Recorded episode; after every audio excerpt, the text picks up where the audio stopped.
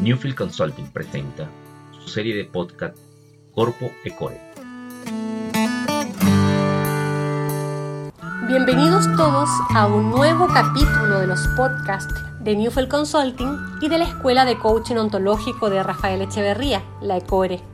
Soy Paz Marticorina, coach ontológica senior de la ECORE y periodista. Y una vez más tengo la bella misión de acercar hacia ustedes por medio de esta conversación interesantes y misceláneos temas que confluyen en la mirada de la propuesta de la ontología del lenguaje y el coaching ontológico. Y en este encuentro seguiremos tras el tema el cuerpo y la transformación, miradas ontológicas, y con énfasis en aterrizaje en el cuerpo. Para eso, hoy tenemos a una invitada muy especial para nosotros. Ella es Ana Murillo. Ana es española. Inicialmente en 1993, se formó en Madrid como técnico superior en comercio exterior. Sin embargo, se ha dedicado por más de 20 años a la consultoría, al aprendizaje organizacional, al desarrollo de equipos directivos de alto desempeño y por supuesto a la formación de coaches ontológicos junto a Alberto Juan en la escuela de Rafael Echeverría. En el año 2003, junto a Tomás Campos, fue socia directora de Newfield Consulting en España. Fue ahí donde junto a Alicia Pizarro y Rafael Echeverría consolidaron una entrañable amistad. Luego, y hasta el 2007, asumió completamente la gerencia general de Newfield Consulting España. Ana fue gran impulsora de la escuela y principalmente de la consultoría, sobre todo en Euskadi, el País Vasco. En el año 2012 se certificó como terapeuta en bioenergética en la Florida Society for Bioenergetic Analysis y a partir del 2013 ejerce como formadora internacional de bioenergética en la misma institución. Actualmente radica en Buenos Aires y es coordinadora académica de la Escuela de Bioenergética en Argentina, donde también mantiene sus prácticas privadas en terapia de bioenergética. Encontré una frase tuya, Ana, con la cual deseo iniciar esta conversación que busca enlazar el coaching ontológico y la bioenergética. Y dice, la bioenergética es un acercamiento profundo al misterio de nuestra naturaleza que permite dar un nuevo significado al gozo de estar vivos. Hola Ana y bienvenida a este espacio. Muchas gracias, Paz. Gracias, gracias por invitarme. Ana, bienvenida a este espacio entonces. Muchas gracias, Paz. Em, Ana, antes del coaching ontológico y el análisis bioenergético, ¿quién era Ana Murillo desde el cuerpo, la emoción y el lenguaje? Antes de todo eso, eh, casi ni me acuerdo, pasó mucho tiempo. Eh, no, bueno, broma aparte, em, creo que Ana Murillo era eh, una, una mujer mm, bastante funcional, pero, pero bastante insegura también. Creo que antes de encontrarme con el coaching ontológico, em, em, yo sabía lo que era sobrevivir, eh, creyendo que estaba haciendo otra cosa también. ¿sí? Em, ¿Y por qué digo esto? Porque después me vengo a enterar eh, qué es realmente eh, estar vivo. ¿no?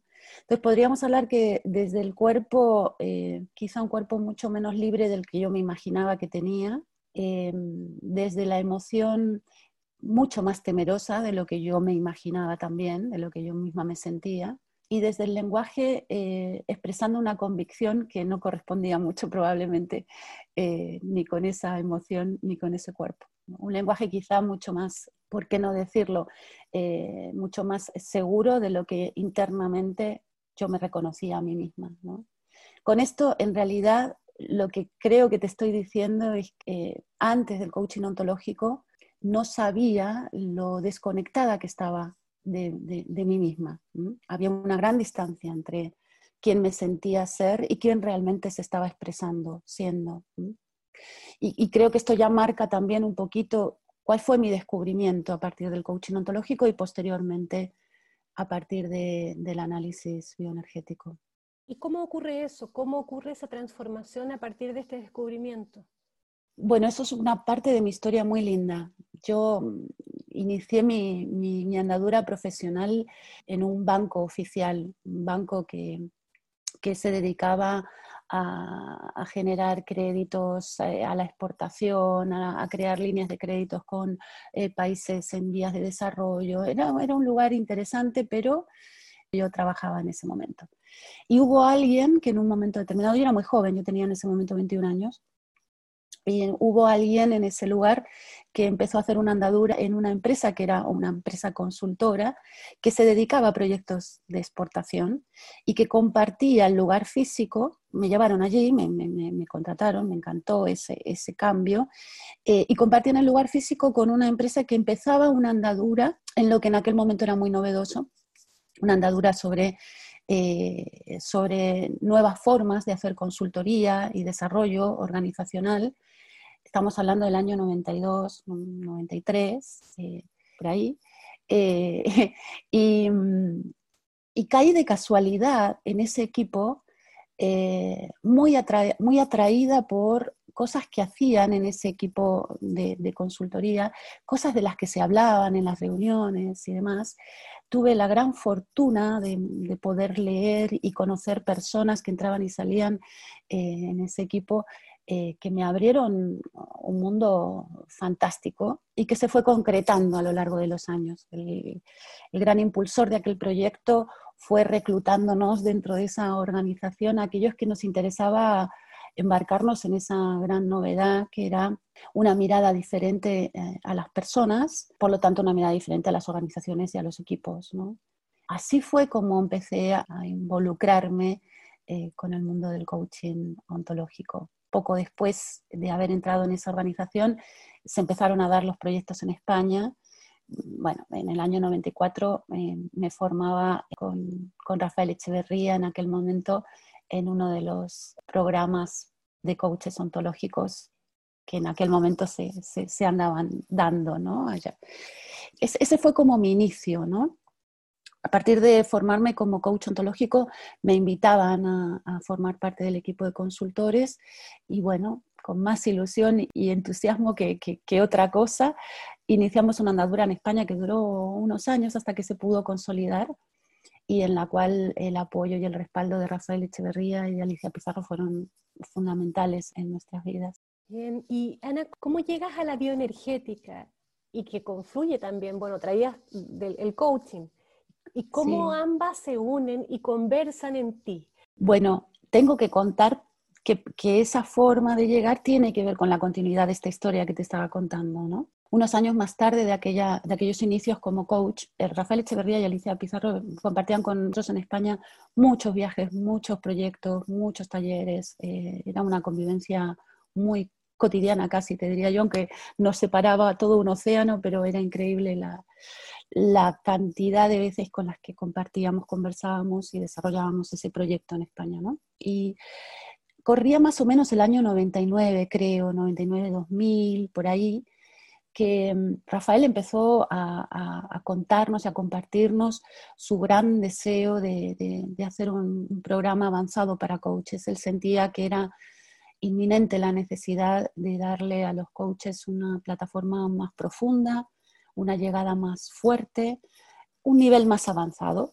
Y es hasta ese momento, todos los que nos formábamos como coaches y compartíamos los proyectos eh, de desarrollo y de coaching, usábamos eh, distintas disciplinas muy interesantes asociadas a lo corporal, al mundo de la corporalidad, esa, ese gran, eh, digamos, dominio en el que el coaching ontológico se, se, fija, ¿no? Se fija en el lenguaje, se fija en la emoción y se fija en el cuerpo. No terminaba Rafael de sentirse satisfecho con la entrega en el territorio del dominio corporal, la entrega a la formación, ¿no? Y él en su investigación nos, nos incentivaba mucho, nos, nos, inspiraba un montón cada vez que nos contaba lo que, lo que buscaba, cómo buscaba, dónde buscaba, hasta que empezó a hablar de Alexander Lowen, y a mí me, tocó un encargo muy lindo, que fue ir a buscar unos libros que ya prácticamente no se estaban editando, pero en Madrid se editaban todavía, libros sobre la bioenergética y Alexander Lowen.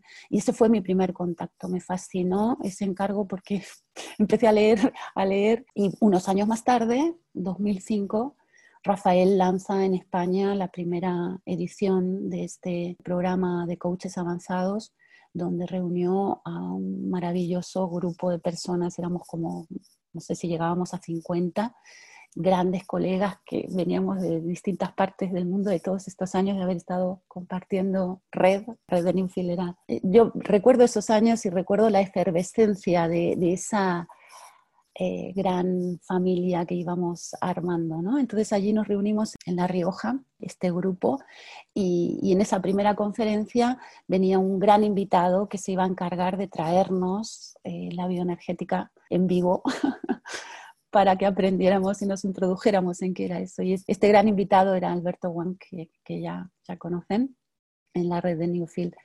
Yo justo en ese momento de mi vida estaba tratando de volver a mis pies después de una experiencia bastante traumática. Fue una pérdida muy importante la que dos años antes de esa experiencia viví y vivimos, porque era la pérdida de alguien fundamental en este entorno de Newfield en España, el gran artífice de que todo aquello ocurriera en España, Tomás Campo, con quien yo después de un tiempo, bueno, eh, compartí mi vida también. Entonces, después de 10 años juntos en ese proyecto de vida y en ese proyecto profesional también, su pérdida significó para mí, bueno, una, gran caída para el 2005, cuando yo me encuentro en esta oportunidad que Rafael nos, nos abre con el desarrollo del coaching avanzado, la bioenergética vino a, de alguna manera, a ofrecerme un salto importante en este proceso de, de recuperación. ¿no?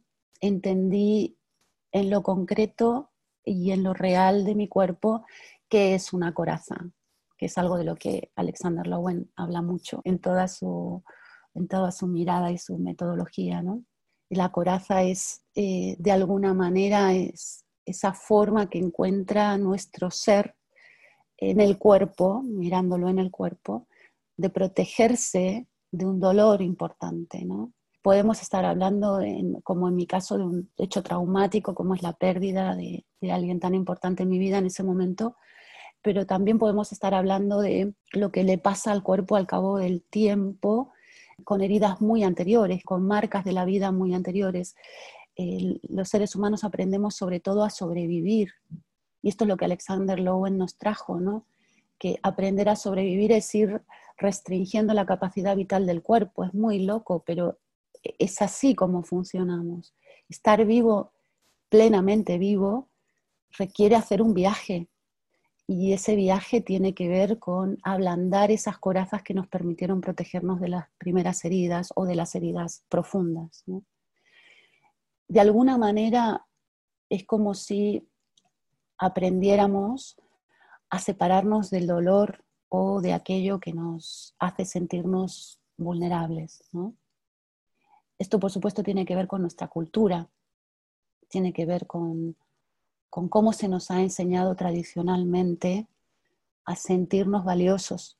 Y durante mucho tiempo, menos mal que eso está cambiando. Eso es lo que creo, por fin eso está cambiando. Pero durante mucho tiempo se nos dijo que ser valiosos o, ser importantes tenía que ver sobre todo con sentirse fuerte, ¿no? con sentir eh, que uno, aunque no lo sienta, puede con todo. ¿no?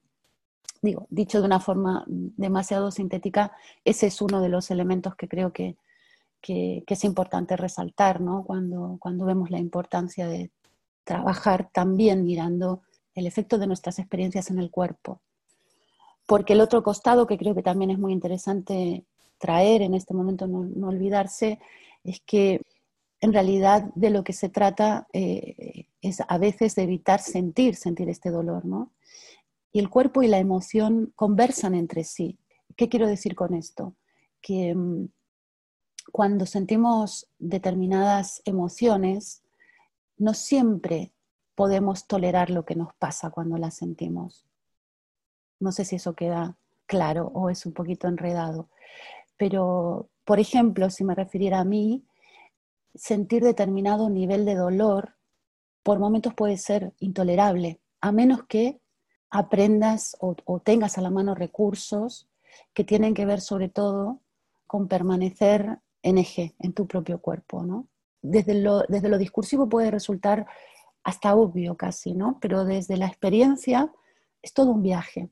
De hecho, tiene que ver con dejar de sobrevivir y sentirnos plenamente vivos. Es decir, sobrevivir tiene mucho que ver con vivir con aquello esencial, con lo justito. Sobrevivir es, desde un punto de vista corporal, sobrevivir es respirar suficiente, poquito, suficiente para, para estar oxigenado, un poquito, pero vivir plenamente es abrir tu respiración plenamente, con tu plena capacidad.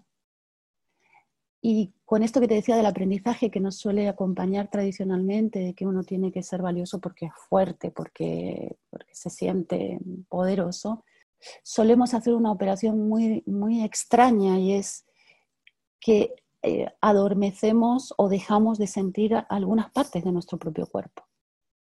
Una de las corazas más características cuando miramos las corazas corporales es la coraza que protege nuestro propio corazón eh, la coraza que, a veces eh, rodea nuestra caja torácica y que una de sus primeras funciones es respirar poquito para sentir poquito. Lowen describía muy bien eso, ¿no? que cuando somos chiquitos y algo nos duele mucho, nuestra primera reacción es llorar. Si nos acostumbran a que llorar no está bien, vamos a dejar de llorar, seguro lo vamos a aprender a hacer, dejaremos de llorar. Pero también, dejando de llorar, vamos a aprender a respirar menos y el efecto inmediato es sentir menos. Y cuando sentimos menos, no solo sentimos esa emoción que tratamos de evitar, sentimos menos todas las emociones. Y a esto me refiero con sobrevivir o vivir. Sobrevivir es sentir mínimamente o a veces no sentir. Y vivir es sentir plenamente y saber qué hacer con eso. Entonces, podríamos decir que el antónimo de, sobrevivir es sentir. Podríamos decir así. Según lo que, lo que entiendo. Y mm, en este tiempo, en este, bueno, gran parte del tiempo que has participado en las formaciones de coaches, em, te escucho y, es muy acorde con la disciplina. Creo que la bioenergética casi es, parte y conversa mucho desde la ontología. Tú has logrado también aterrizar eh, las distinciones al proceso de formación de nuestros coaches senior. A lo largo de toda tu trayectoria, ¿con qué te has encontrado o casi, bueno, 20 años de formación en, acompañando a coaches, ¿cuáles serían los dolores más frecuentes de esta sobrevivencia, el, ser humano arma su, su coraza con mayor frecuencia y a lo largo, digamos, también de tu terapia, de tus terapias, ¿qué es lo que más aparece? Creo que una de las marcas más importantes tiene que ver con haber quebrado de alguna manera al ser. Es decir, es muy recurrente, lamentablemente, escuchar historias de abuso, abuso real, físico, verbal, emocional, sobre todo en las etapas de mayor vulnerabilidad, de, las etapas de la infancia, donde creo que, que, hay más experiencia de eso de la que se suele contar y donde lo que sucede ahí básicamente es que cuando alguien es quebrantado, invadido, sometido, abusado, sobrevivir implica no poderse abrir fácilmente al amor, al amor en términos de contactar con la vida, sentirse amado, eh, sentir que puedes amar. Creo que ese es uno de los grandes dolores que como marca en el cuerpo lo podemos ver representado de muchas maneras, pero, pero yo diría que la más importante y la más dolorosa es que, es que hay, hay una dificultad para sentirse plenamente vivo, claramente hay que hacer un recorrido muy fuerte para recuperar el gusto por estar vivo, porque implica habilitar el sentir y hay cosas que uno no quiere volver a sentir después de haber sido abusado o maltratado. Entonces ahí lo que aparece es algo que el coaching me enseñó desde el minuto uno, que lo importante es la capacidad de vincularidad que puede crear el coach con la persona con la que está trabajando ofreciéndole un lugar de confianza para poder empezar a, a sentir sin miedo a lo más importante. Aquí Lowen decía algo que me ayudó mucho como coach. Lowen decía que hay dos miedos fundamentales en el ser humano. Uno es el miedo a la muerte y el otro es el miedo a la locura. Por supuesto que no creo que esto explique todo sobre el miedo, ni mucho menos. Es una mirada que tenía Lowen sobre, sobre el miedo. Pero eh, lo hacía o traía esta distinción porque él se daba cuenta que el proceso de avivar un cuerpo, de, de, ayudar a un cuerpo a sentirse, a sentirse más vivo, pero sobre todo a sentir y a sentir las cosas que ese cuerpo inscribió a partir de su historia, pueden ser tan fuertes esos sentimientos y puedo tener tan pocos recursos para, para tolerar eso que siento en el cuerpo, que aparecen estas dos, estos dos grandes temores. El miedo a la locura en el sentido de que eso que siento no lo voy a poder digerir, procesar y algo de mi razón se va a ir, ¿no? en realidad, cuando hablamos del miedo a la locura, tiene poca palabra, ¿no? No es que es algo que alguien puede eh, decirte directamente, ¿no? Pero hay sensaciones cuando trabajamos con el cuerpo y empezamos a sentir intensamente, hay sensaciones que, que requieren aprender a enraizar, es decir, requiere aprender a volver al cuerpo. Enraizar es un acto físico, pero que, que también trae un pensamiento acorde, es decir, enraizar es sentir no solamente que estoy vivo, sino que estoy en el lugar más seguro que se puede estar, que es en mi propio cuerpo. Eso es enraizar. Para, para Lowen el cuerpo es nuestro hogar, es el lugar más seguro que tenemos.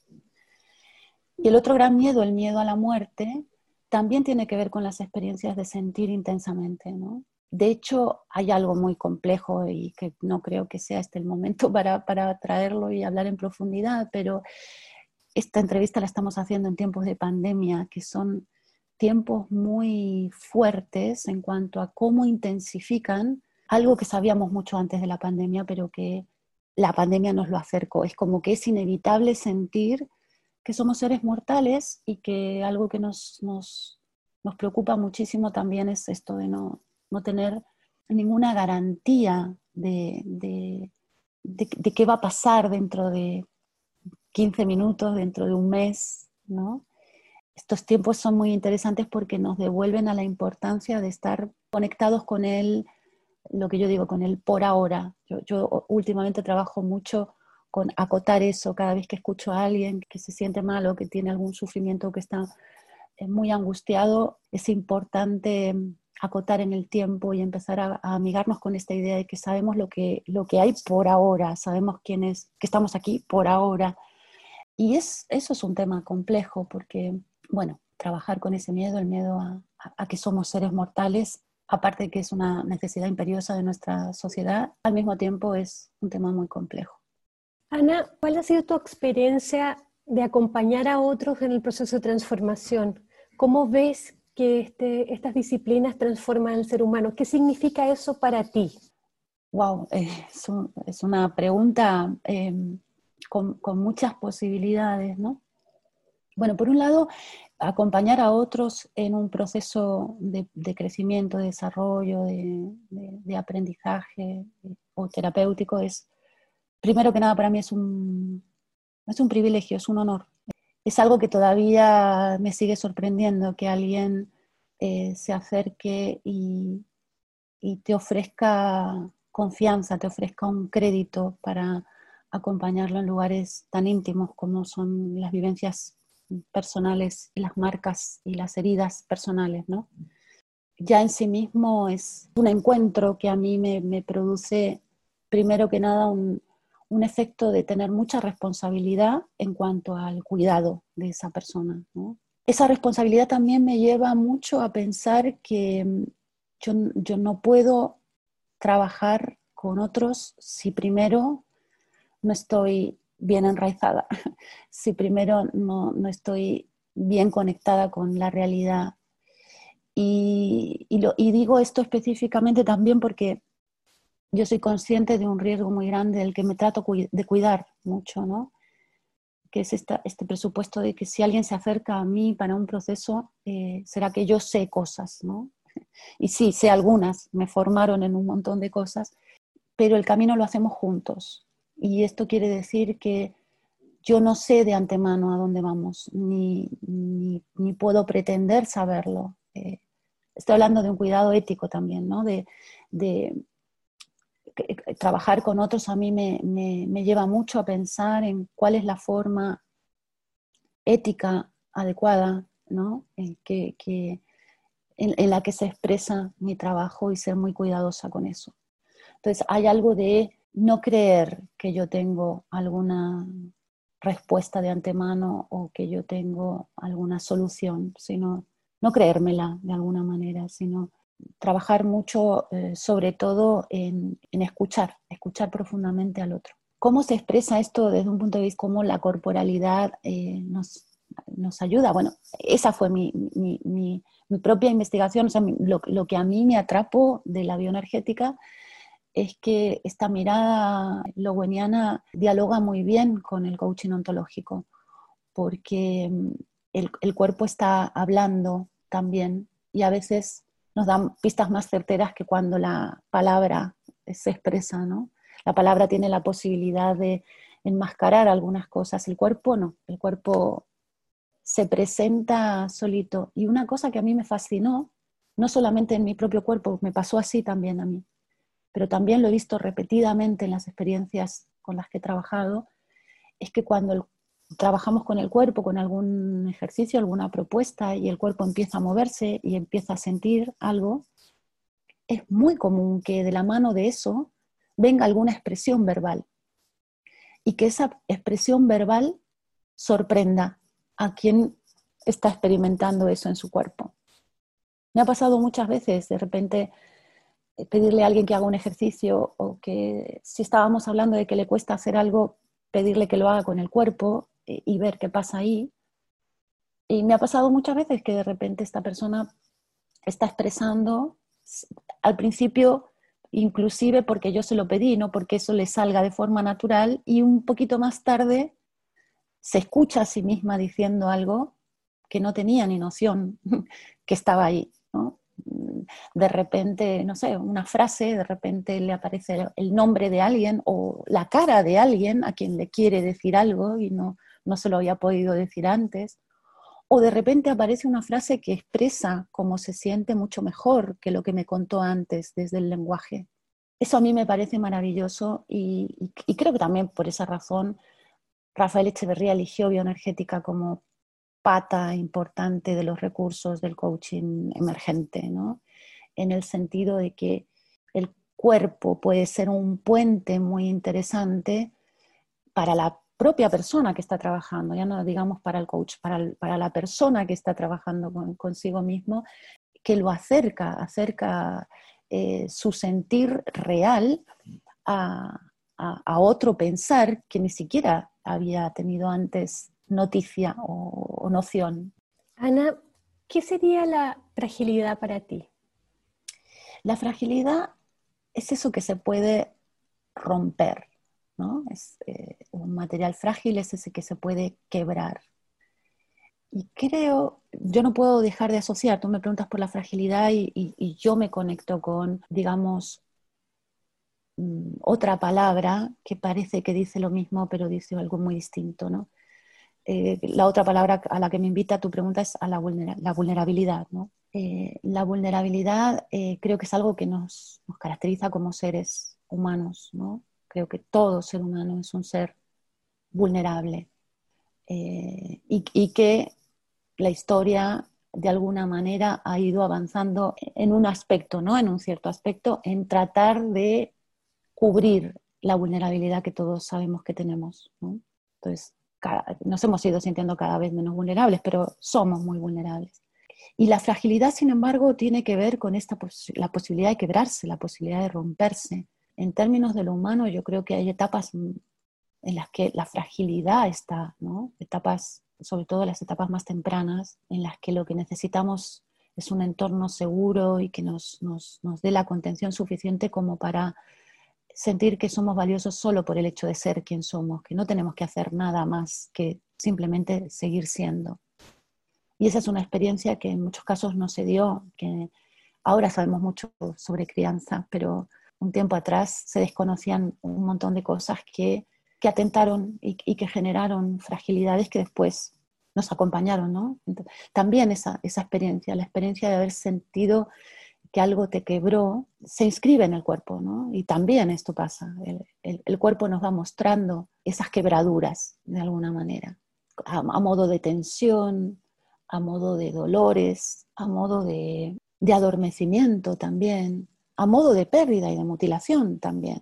El, cuerpo, visto en, su complejidad, nos puede dar una cantidad ingente de, información sobre cuáles y cómo se dieron nuestras heridas, cuáles fueron y cómo se dieron. Ahora, por eso me resulta, eh, digamos, de fragilidad podemos hablar con respecto a los materiales, pero con respecto al ser, yo no sé si podemos hablar de fragilidad. Podemos hablar, sí, de herida, podemos hablar de quebradura, podemos hablar de grieta, como desgarro, como, como, como queramos llamarlo, pero el, ser tiene una capacidad eh, que es ahí a, donde yo digo que es misteriosa, que no sabemos muy bien de dónde, de dónde viene realmente, pero, pero que, por muy dura que haya sido la, la herida o, el hecho traumático, tenemos siempre la posibilidad de, de recomponernos, ¿no? Y no sé por qué me viene una imagen que vi estos días en el diario de un arte, que lamentablemente no recuerdo el nombre, es un arte japonés muy lindo que se dedica a recomponer los objetos rotos, ¿lo viste? Entonces rellenan las, grietas, las rellenan con oro y hacen todo un proceso precioso. Y eso me, me conecta un poquito con tu pregunta si, fuéramos como esa vasija que se rompió eh, y, que, expresa su fragilidad ahí, al mismo tiempo los seres humanos tenemos una capacidad muy interesante y que justamente este arte lo plantea resaltando la grieta, recomponemos ese objeto, ¿no?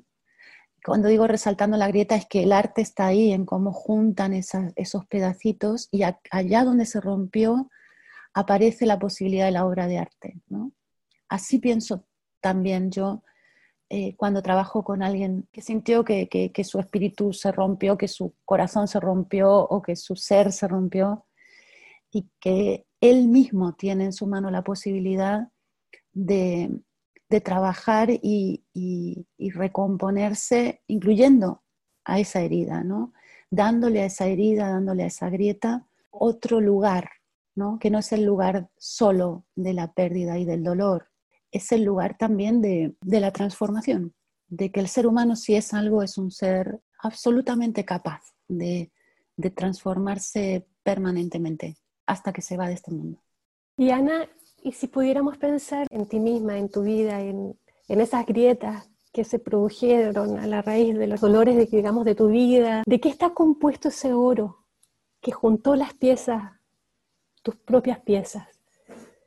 ¿Qué elementos tienes? ¿Cómo, ¿De dónde salió? ¿Qué, ¿De qué está hecho? Está hecho, yo diría que primero que nada, lo primero que me vinieron a la cabeza con tu pregunta fueron vivencias, personas. Está hecho fundamentalmente, de la, yo diría, del amor que los que me acompañaron me dieron. Yo creo que aprendí a amar después de la grieta. Si antes amaba, creo que realmente aprendí a amar después de la grieta. Creo que se resignificó muchísimo para mí. ¿Qué significa esto del amor? Y cuando digo el amor, me refiero a, la posibilidad de haber sentido la mirada de otros amorosamente, es decir, eh, alentándome a la posibilidad de ser yo, de ser realmente avalada hacer a mi manera. Y, creo que la guía fue justamente que ser a mi manera eh, solo puede ser a partir de la mirada amorosa, la que recibo de otros, que después me habilita a mí a mirar amorosamente a otros y a la vida, por supuesto, y sobre todo a mí, porque creo que, que, de eso se trató también mi recomposición, la posibilidad de incluir una mirada amorosa hacia mí. Creo que eso, eso fue tremendamente fundante. Y también me pasa que pienso mucho en las personas con las que trabajo desde ahí, que además de muchas otras cosas que hay que mirar, creo que hay que mirar con, sobre todo, con, cuánto amor uno se mira a sí mismo. Amor no en el sentido de la permisividad y de las indulgencias, sino de esta conexión con la realidad, de, este, de, este, de esta mirada mm, con todo lo que somos, no con, el recorte que fuimos haciendo porque no quisimos eh, encarar determinadas cosas. ¿no? Bien, Ana, bueno, muchas gracias. Eh, ya llegamos al final de, esta entrevista y no me queda más que agradecerte toda la dulzura, la profundidad, la ternura. Gracias, muchas gracias. Muchas gracias a Alex también, Ures, que nos acompaña eh, desde el control y la edición también de este podcast. Eh, y nada, nos mm, agradecemos también a todos que nos están escuchando y se han suscrito a este canal de podcast. Y los invitamos también a nuestro próximo capítulo de Aterrizaje en el Cuerpo. Agradecemos a todos y nos, vemos